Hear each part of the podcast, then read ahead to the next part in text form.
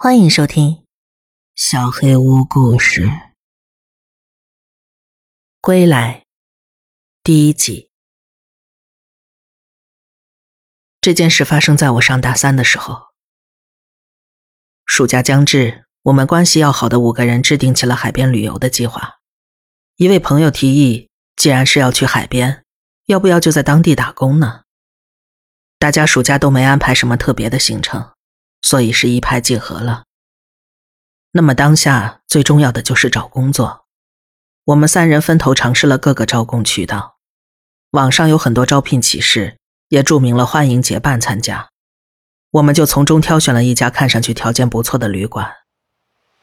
那家旅馆位于一片风景优美的海滩附近，在当地有着搭讪圣地的美名，这对我们来说有着致命的吸引力。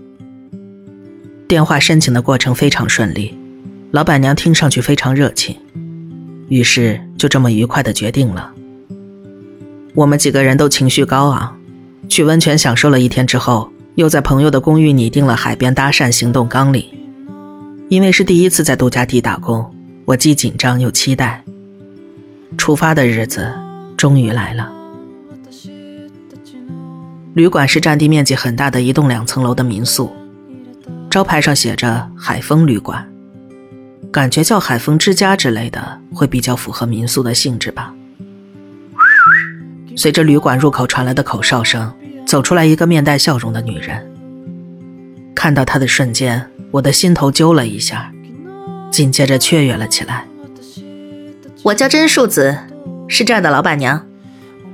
旅馆有四个客房，用餐的大厅一间，工作人员宿舍两间。总共七个房间。老板娘的身材极好，笑声十分爽朗，感觉人也超级棒。要是再年轻几岁，我应该会迷上她。她一边介绍着，一边带我们走到了餐厅。稍作片刻，一个年轻的女孩端来了大麦茶。女孩叫做美笑，是在本地长大的。除了两位女士，还有老板本人在。一共六个人，让这家小小的旅馆气氛热闹了起来。在我们做完简单的自我介绍之后，客房在右侧走廊尽头的左右两边，你们的房间在左侧走廊尽头。你们先去收拾自己的东西吧，其他的一会儿再说。快，行动起来！朋友小树不经意的问道：“二楼没有客房吗？”“啊，没有，二楼现在没有开放。”可能现在还没到旺季吧，我们也没特别放在心上，等时间到了，自然会开放的。把行李搬到房间之后，我们围在窗边欣赏起宜人的海边风景。能在这么棒的地方度过这个酷暑，哪怕工作会很辛苦，也是完全没问题的。何况，夏日的恋情也很让人期待啊。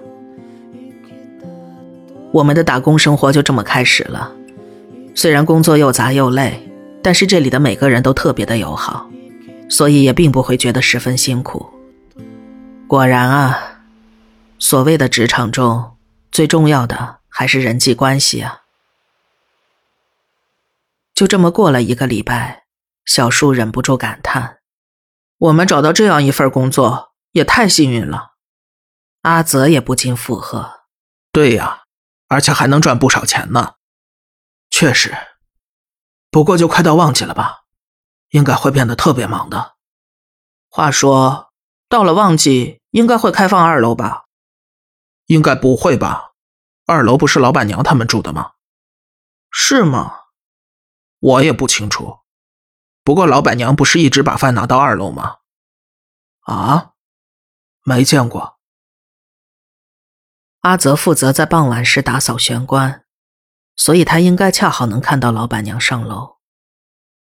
他说：“老板娘总是拿着盆子装着饭，行色匆匆的上到二楼去。”嗯，我跟小叔若有所思，但是也说不出哪里不对劲。几天之后，我在打扫走廊时，看到了偷偷摸摸从客房出来的老板娘。他平时并不会去清理房间，这一类杂物全都是由美校负责的。所以，当我看到老板娘从客房里出来，觉得事有蹊跷。把这件事闷在心里，总觉得不舒服。晚上睡觉前，我把这件事告诉了另外两个人。这么一说，我也见到过他从客房出来。喂，真的假的？怎么不跟我们说呢？我倒是没见过。那你就闭嘴。整个旅馆都是人家的，谁知道是处理什么呢？而且我不喜欢怀疑别人的感觉，太别扭了。你说的也是。然而，打工时间还有一个月左右，要装作没见过、不关心这件事，我们几个年轻人都是做不到的。所以阿泽便提出偷偷跟在老板娘身后看看。小树以旅馆太小，跟踪肯定会被发现，否决了这个提案。所以这次讨论无疾而终了。不管怎样了。要是有其他发现，再及时通知吧。结果第二天晚上，阿泽把我跟小叔叫到了一间客房。我们之前只是看见老板娘上楼去，昨天我偷偷在楼下等着他，大概也就五分钟，他就下来了。所以呢，老板娘一直都是跟我们一起吃饭的。但他每天还是要去二楼送饭，说明二楼肯定住着什么人吧？哦，然后呢？可是我们都没见过那个人呢，听都没听说过。虽然确实很奇怪，但也可能是病人吧。本来我也这么想的，可是五分钟就能把饭吃完的人，身体状况应该不差吧？你还是别瞎猜了，你就一点都不觉得奇怪吗？不是你们说有可疑的事情要互相报告吗？虽然阿泽神经兮兮的样子没什么必要，但是确实，我们一致认为二楼不对劲。第二天，我们都提前完成了自己的工作。我跟小叔的阿泽负责的玄关处集合，然后等待老板娘出现。通往二楼的楼梯设在室外，要出了玄关后转个弯，外墙上有一扇门，打开就是楼梯了。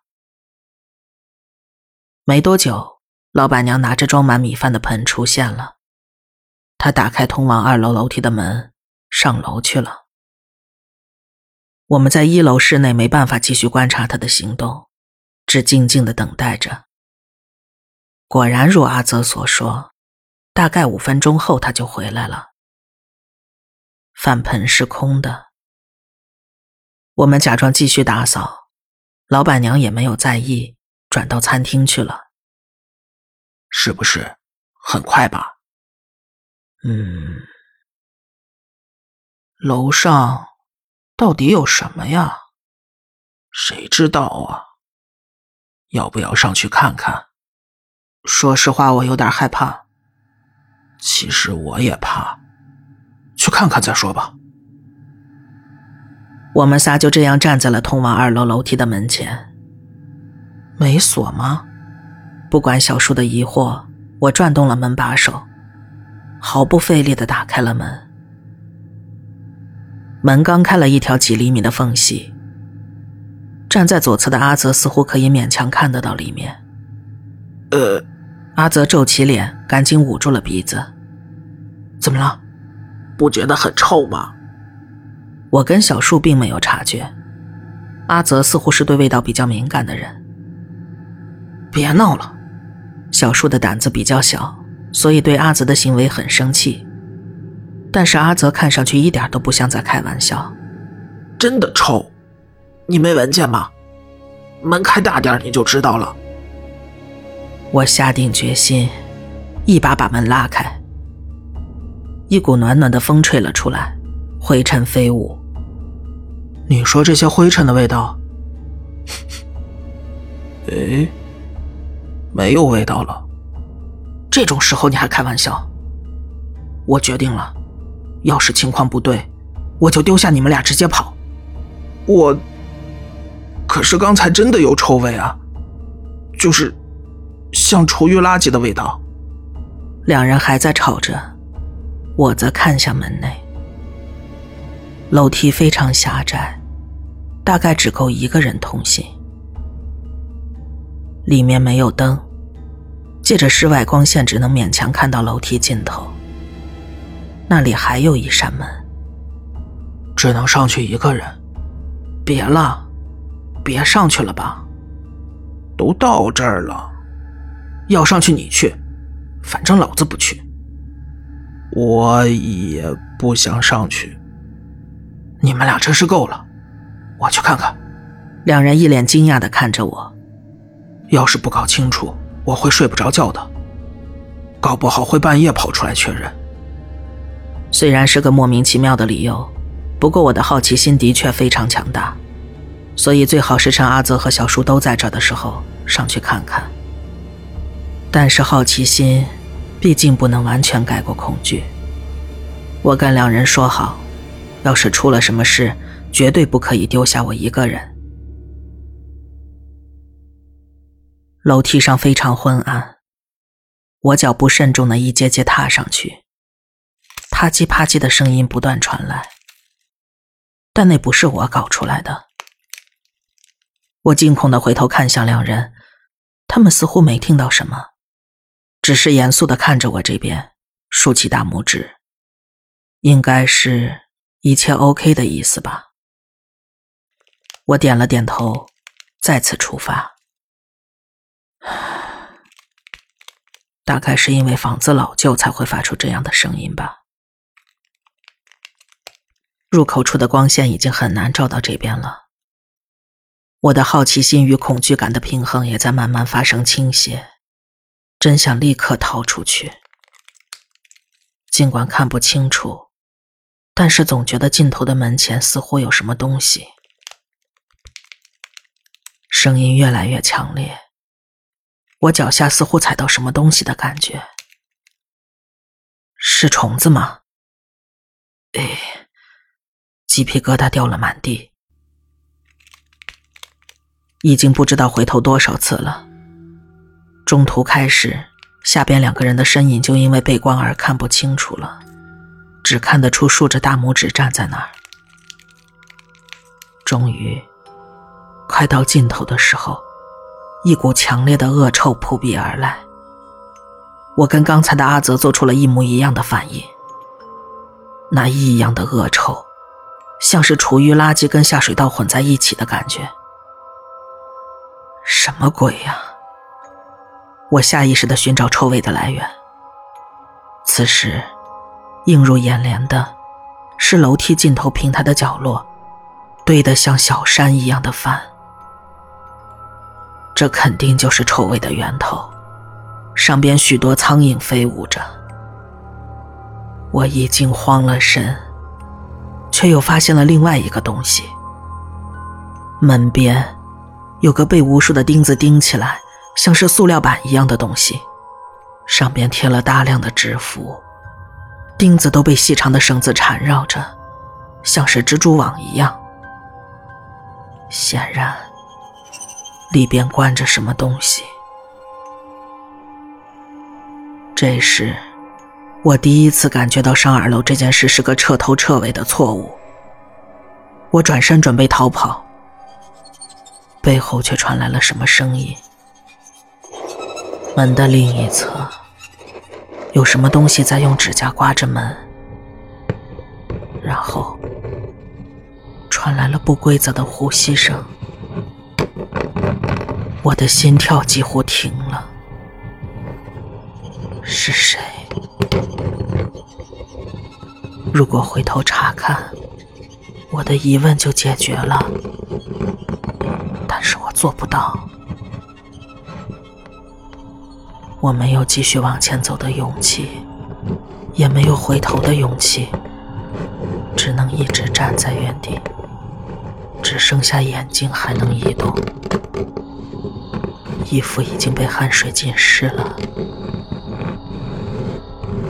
声音依然持续着。我拼了命的想移动僵硬的脚，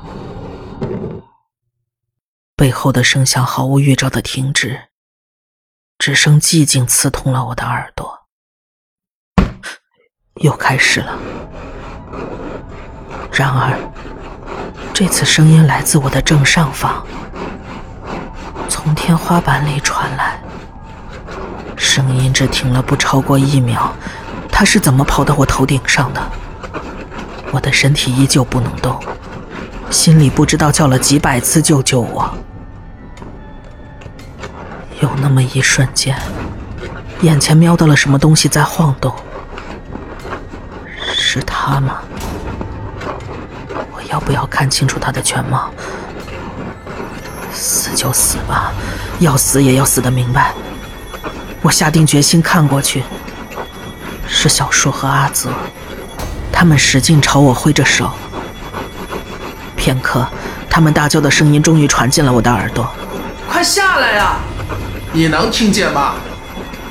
身体突然恢复自由，我一口气冲下楼梯。之后，我从二人口中听说，我几乎是闭着眼睛直接飞下了楼梯。不顾小叔跟阿泽，直接跑回了房间。我并没有这段记忆，可能已经懵了，也可能是想把这段恐怖的记忆彻底封存。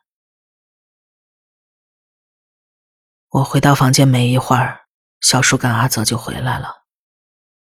你没事吧？上边到底有什么东西啊？发生了什么呀？我没办法回答。或者不如说，那些声音还残留在耳朵里，我一点都不想回想。你在上边吃了什么呀？嗯，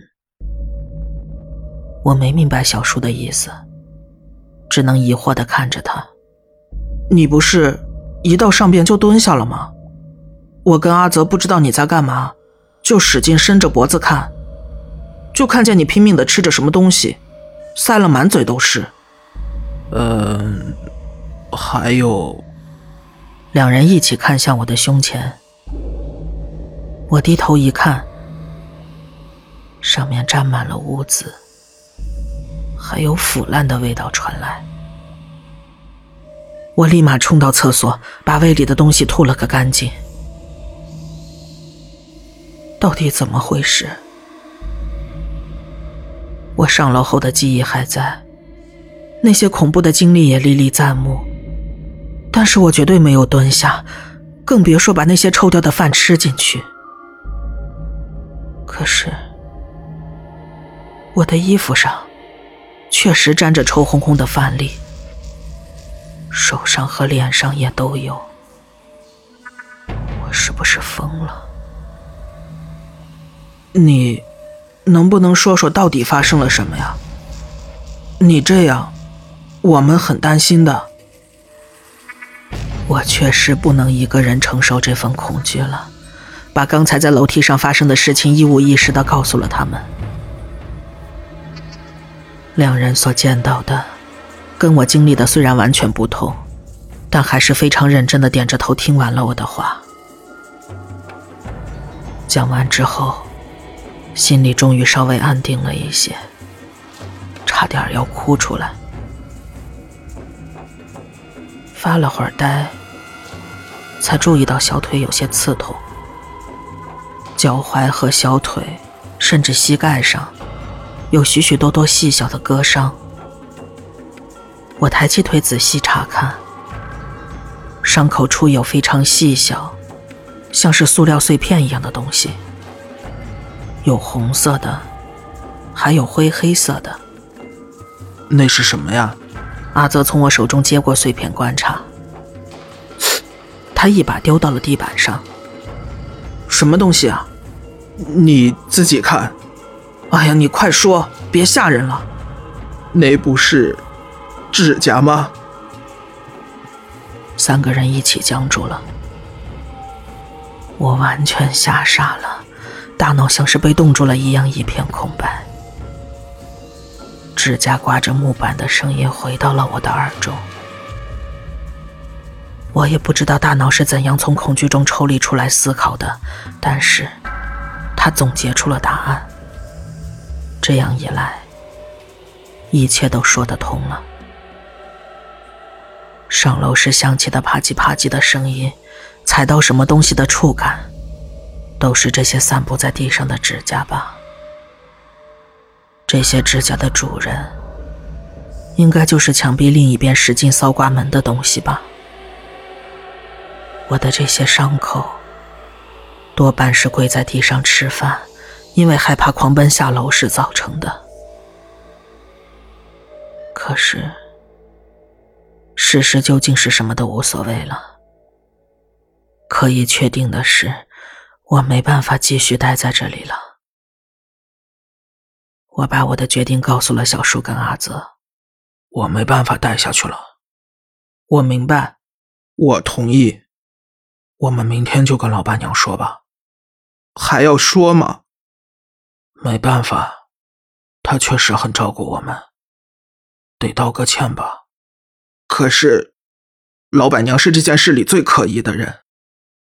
要是跟他说我们去了二楼，我可不知道他会有什么反应。你傻吗？怎么可能说这个？就是普通的辞职。当晚，我们就把行李打包好了。虽然身为男生有些不好意思，但三个人还是因为恐惧挤到了一张床上。即便如此，我们都没有睡着，各自想着心事，熬到了天亮。